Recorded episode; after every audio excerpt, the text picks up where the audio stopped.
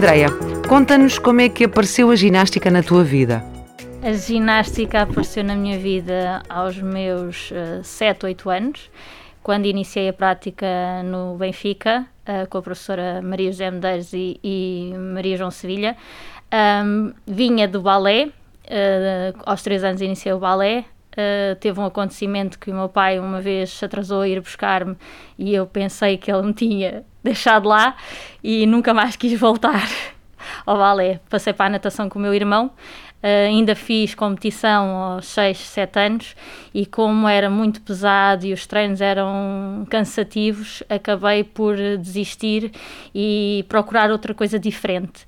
E uma vez peguei num panfleto, estávamos a ver em casa e olhei e achei curiosa a fotografia que estava e disse: Eu quero experimentar esta modalidade e foi assim que entrei na ginástica. Uh, foi, foi através de um panfleto que recebi como sócia do, do Benfica. Então, quando foste começar a, fazer as aulas de ginástica, o que é que te atraiu para a ginástica rítmica, certo?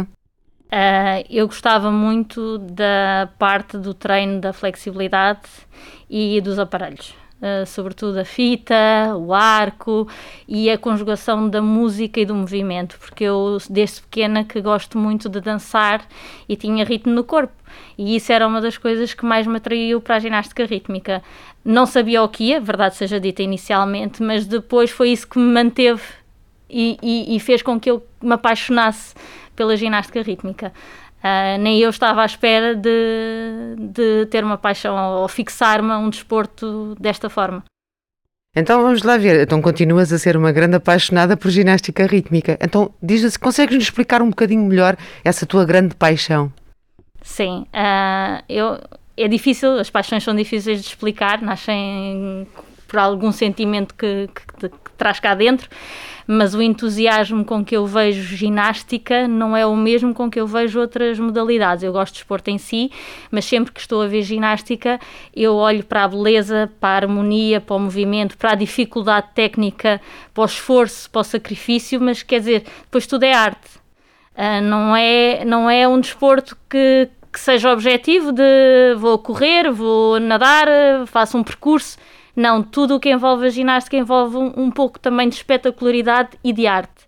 E eu acho que essa conjugação de fatores depois na rítmica temos a, beleza, a elegância, os fatos, os brilhantes, eh, para qualquer uh, menina, digamos assim, acaba por uh, aos nossos olhos brilhar e ofuscar e pensarmos eu gostava de usar uma coisa daquelas.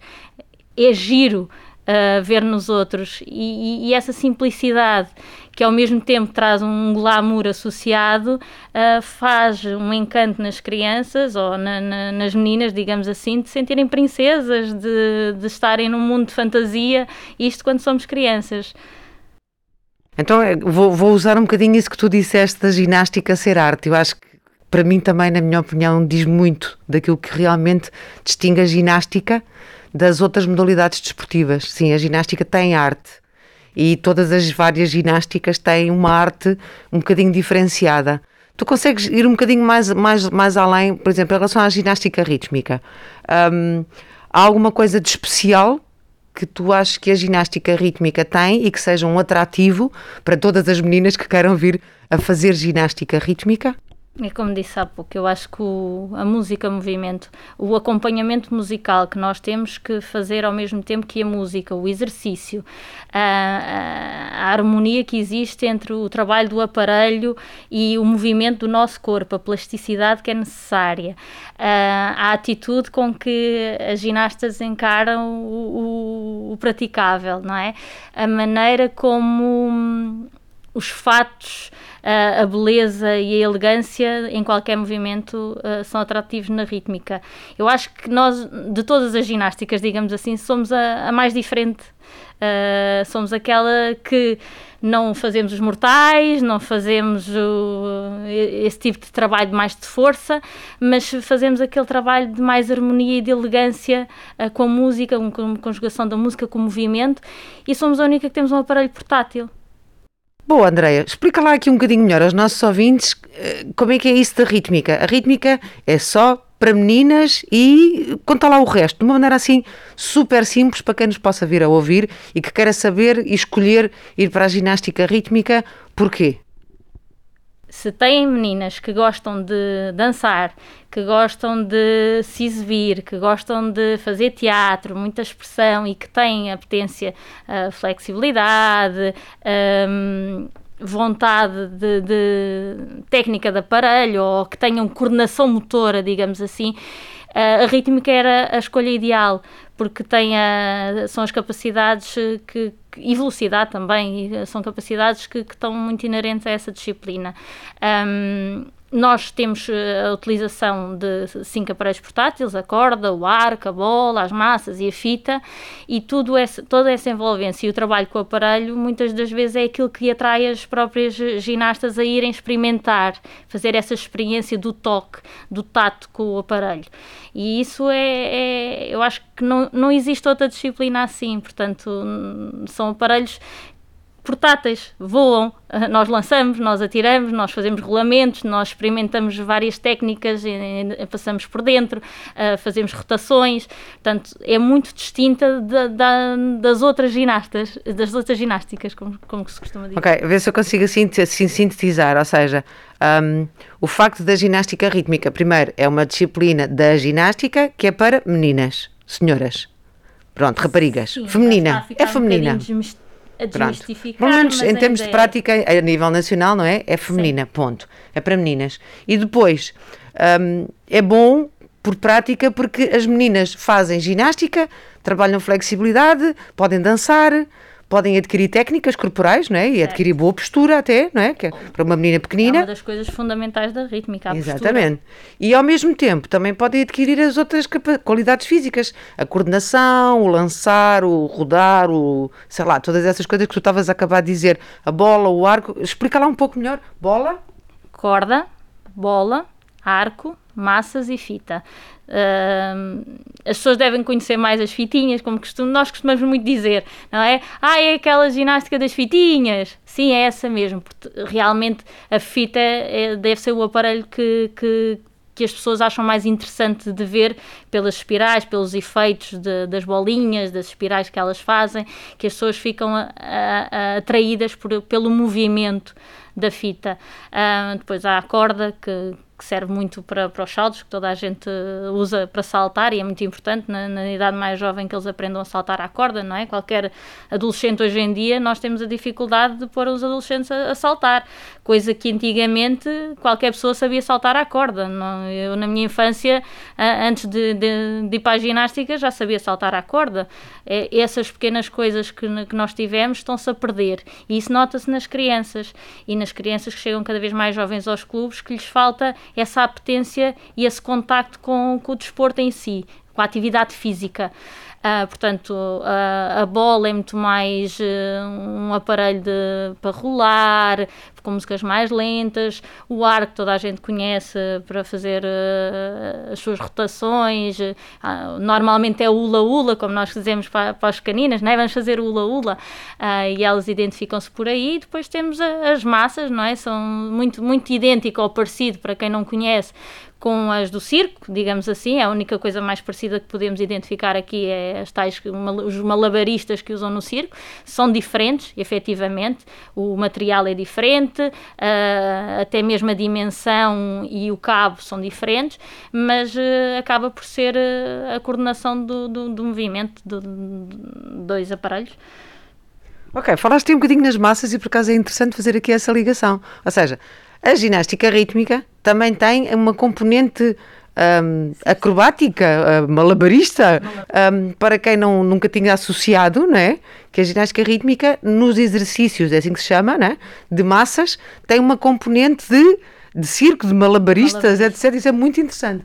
Sim, uh, eu, eu, eu acho que até todos os aparelhos permitem isso, até mesmo agora nós, nós uh, o Circo do Soleil, o arco, utilizado com, com muitos arcos diferentes, não é? Mas uh, rotações no pé, nas pernas, no pescoço, lançamentos a receber nos pés, quer dizer, nós temos esta parte mais uh, circense, digamos assim, ou de espetacularidade, é isso que dá neste momento a espetacularidade à rítmica, não é? É elas conseguirem fazer com o aparelho coisas que ninguém está à espera e, e, e que não envolvem só as mãos, envolvem todo, todo o corpo, seja os pés, as pernas, as costas, atrás de, do pescoço. Pronto, há há um, há um trabalho Uh, diferente nesse sentido. Já não é o, só o habitual, que era o típico só malabarismo ou só rotação na mão, já temos uma parte de espetacularidade a nível do trabalho da aparelho e da técnica que nos permite dizer que estamos a ir muito para lá do que era expectável só uh, uh, antigamente. Agora estamos também virados muito mais para essa espetacularidade ao nível dos campeonatos do mundo e Jogos Olímpicos e todas as grandes competições internacionais, eh, devem existir exercícios com a tal espetacularidade e com a tal arte que tu estás a dizer e que realmente essa combinação deve ser ótima, não é? E isso, se calhar, também é uma motivação para quem não conhece a ginástica rítmica ir ver que existe essa bonita combinação, não é? A música, a dança, a técnica do balé, basicamente vocês usam a técnica do balé também, não é? é base. Pronto. E depois o manuseamento, mas não é já só o manuseamento, isso há de se chamar outra coisa, mas é o, o saber usar esses materiais todos com muita arte e com muita beleza. E, sim, engenho. isso é um, é um engenho, exatamente. Muito bem. Então, Andréia, conta, que, que, eventos importantes é que vamos ter assim nos próximos tempos? Ou para este ano, mais ou menos? Uh, em, a partir de junho vamos uh, iniciar uh, novamente as competições nacionais. Temos três eventos marcados, já agendados: a Taça de Portugal, o Campeonato Nacional Base e o Campeonato Nacional da Primeira Divisão. Temos também os Opens de conjunto, o primeiro e o segundo Open. E depois, na no último trimestre do ano, digamos assim, está previsto o Campeonato Nacional de Conjuntos ali por volta de outubro. Também adiámos, era para ser agora em maio, a Taça do Mundo de Portimão, de ginástica rítmica, uh, foi adiada para o início de outubro uh, e o torneio internacional. Portanto, estamos a aguardar que tenhamos novamente uma competição internacional, uh, passado um ano, dois anos quase, em Portugal. A última foi em 2019. Bom, Andréia, um, como é que tem sido este ano com estes constrangimentos todos da, da pandemia? Este e o anterior, ou seja, isto já vem desde março do ano passado. Uh, vivemos períodos muito difíceis, muito, sobretudo de resiliência. É difícil porque uh, nos limitaram nos processos, não é? Acabamos por todos por, por de repente estarmos uh, fechados em casa sem ter possibilidades de, de fazer aquilo que mais gostamos e de ir para o treino e para o ginásio e para, para manter as miúdas ativas. No entanto, eu posso dizer, pelo menos por parte da rítmica, as treinadoras deram um, um contributo muito, mas mesmo muito positivo, porque uh, passado duas semanas de as coisas estarem fechadas, eu, eu acredito que não existisse nenhum clube que não estivesse a dar uh, treinos online. Ou seja, foi o, o marco, ou o início de uma nova era, digamos assim, Uh, todas uh, procuraram ser uh, diferentes, resilientes, tentaram nas suas casas, digamos assim, arranjar os materiais necessários e as formas de o fazer para que manter as ginastas ativas e motivadas, porque também não sabíamos quanto tempo é que isso ia durar. Ainda conseguimos, em outubro, organizar os campeonatos nacional base, uma prova normal, digamos assim, uh, com as questões de segurança inerentes, mas, mas digamos com todos os escalões, etc. Depois, em, em, em, dezembro, infelizmente, já conseguimos só organizar o Nacional da Primeira Divisão, escalão sénior. Todas as outras ginastas tiveram uma competição virtual, digamos assim, online, mas eh, para elas já foi diferente. Portanto, conseguimos fazer uma coisa diferente, mas eh, não é a mesma coisa, não teve o mesmo sabor, nem o mesmo impacto, digamos assim, para as próprias ginastas. Uh, de certa forma, a nível organizativo e, e até para os treinadores e para os clubes, acho que foi positivo termos feito alguma coisa. O ficar parado acho que era a pior coisa que podemos fazer numa altura destas, não dar eh, um, um incentivo, uma motivação, um, um olá, estou aqui, um, qualquer coisa, um, estamos cá para, para contar convosco. Este segundo confinamento já foi muito diferente e muito difícil, porque por mais que as pessoas já tenham a técnica e já saibam tudo relativamente ao, ao Zoom e voltar, o voltar aos treinos online foi, foi desmotivante para as ginastas, eh, foi cansativo para as treinadoras, o arranjar coisas diferentes cada vez mais difícil, manter as ginastas eh, com o pensamento no treino ou, ou não verem outra vez acontecer o que aconteceu no passado é muito difícil e eu percebo que, que, que as coisas não, não tivessem a força necessária às vezes para avançar e, e que fosse mais difícil esta segunda fase. Nós, de certa forma, tentámos também fazer ali um, um home challenge, digamos assim, diferente uh, para os clubes que, que tivessem interessados a nível nacional de participação. Tivemos muitas participantes, foi muito positivo.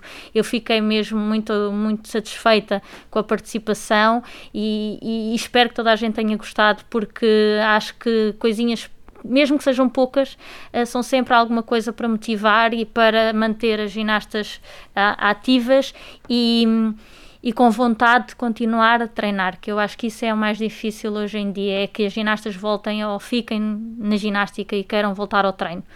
Acho que isso é que tem sido o cavalo de batalha. Andreia, tens assim alguma ideia fora da caixa para mexer e pôr a ginástica rítmica uh, a funcionar com qualquer coisa que, que seja atrativo, que seja diferente, que puxe por isto de outra maneira? Nós, Pode não... ser uma ideia maluca. Estamos à vontade. Não, nós temos ideias uh, diferentes. Às vezes uh, é preciso que haja um todo para que as coisas uh, sigam em frente. Lá está. Esta do Home Challenge realmente tive, tive suporte e as coisas puderam avançar e acontecer. Eu espero que hajam outras pelo caminho, também surpreendentes, e que possam um bocadinho um, desbloquear uh, e, e, abranger muito mais pessoas e, e, que, haja, que seja mais atrativo para uh, as ginastas e, e para os clubes e que consiga cativar mais pessoas a vir para a ginástica rítmica. Mas tu achas que existe alguma maneira em particular que se possa conseguir captar mais ginastas para a rítmica? A escola é Eu alguma fonte de captação, mas ela consegue ser uma fonte de captação? Eu acho que isso era importante. Eu acho que isso era uma das coisas importantes. É, é, é, era trabalhar a esse nível, porque só com boas bases e com muitas ginastas é que depois sabemos que é isso que vai construir a pirâmide, não é? Um, quando nós já não temos muitas, depois é sempre mais complexo chegar a, a, ao cimo da pirâmide. Portanto, quanto mais ginastas estivermos a praticar, melhor para o desenvolvimento da disciplina. Um, se nós pudermos ir ao encontro, sem dúvida que as escolas, onde, onde, as, onde as ginastas ou as meninas pequeninas estão, é o ideal. E, e de certa forma tem que se tentar promover qualquer coisa por, por aí. E, e, existe algum, algum projeto em, em, em desporto escolar que vá fazer esse atrativo para a prática da ginástica? Consegues partilhar aqui alguma informação que nas escolas, como é que a, como é que a ginástica rítmica existe nas, esco nas escolas? É na disciplina de educação física? Sim, o desporto escolar, aliás, a ginástica rítmica já há algum tempo não faz parte do desporto escolar. Nós estávamos a tentar incluí-la novamente uh, no circuito, digamos assim, se bem que seria muito mais interessante ainda no ensino básico, digamos assim, do que propriamente já um, mais à frente. Desculpa, o que tu queres dizer é que era mais importante que as, as, as, os praticantes, as meninas mais pequeninas, digamos assim, comecem a conhecer a disciplina, a disciplina mais cedo. Sim. E que aí é mais fácil fazer essa captação. Certo. É isso mesmo. E, e lá está, e esse é o fator atrativo da ginástica rítmica, que é as, as crianças gostam de se sentir, as meninas gostam de ter aquele ar da princesa, dos sonhos, do, do mundo encantado, e, e que isso, de certa forma, eu acho que nós na, na rítmica temos para para quando, quando se começa, quando se começa, quando se é principiante, digamos assim, um, é todo um mundo que nós ficamos do, com os olhos uh, embevecidos a ver o que se está a passar à nossa volta. Uh, as ginastas mais velhas a treinar, o, o momento em que nós vestimos o primeiro fato, uma exibição, a música a tocar e nós a que temos que fazer um movimento com a música. E, e quem gostar disso, uh, de certa forma, acaba por depois ficar mais tempo e presa à, à disciplina, à modalidade, uh, seja na, na, área de competição, seja na área de representação, digamos assim. Não vamos cá. Uh, não, não é aí que se faz a, a, distinção entre uma coisa e outra. Eu acho é que é importante haver mais pessoas a fazê-lo. Um, de certa forma, gostava que houvesse mais pequeninas, uh, mas como é óbvio, uh, também são importantes as, as grandes, uh, seja o intermédio, seja os, os séniores, porque as séniores também eu acho que devemos dar a mão a quem já muito trabalhou pela, pela ginástica. Também não, é, não existe uma maneira de, por exemplo, as ex-ginastas de competição continuarem a fazer a sua ginástica rítmica adequada já à sua idade, digamos assim, não é? Lá mais à frente. Portanto, era importante pelo teu papel que existisse a parte das pequeninas que se interessam e se motivam pelo glamour, não é? Pelo brilho e pela arte da ginástica rítmica. Depois existe a fase competitiva e depois existe o pós-competição, que são já as senhoras, não é? Que também poderiam ter uma oportunidade de continuar a fazer a sua ginástica rítmica. Será que é possível fazer isso?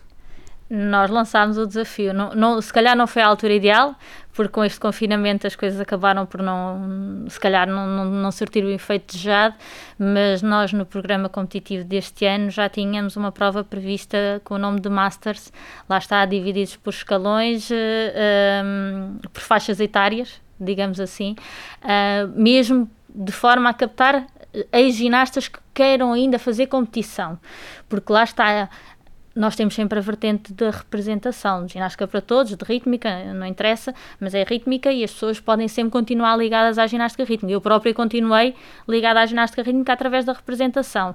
Há sempre um segundo caminho, uma segunda via, como eu costumo dizer, mas para quem gosta de competir, realmente não havia. E se calhar, se houver um programa competitivo atrativo, engraçado, lúdico, mas que ao mesmo tempo tenha a vertente competitiva, pode ser que consigamos manter essas ginastas mais tempo na ginástica rítmica. Espero que até uma próxima. Obrigada pela tua, pelo teu contributo para os podcasts da Federação. Até uma próxima e obrigada. Obrigada. Beijinhos a todos.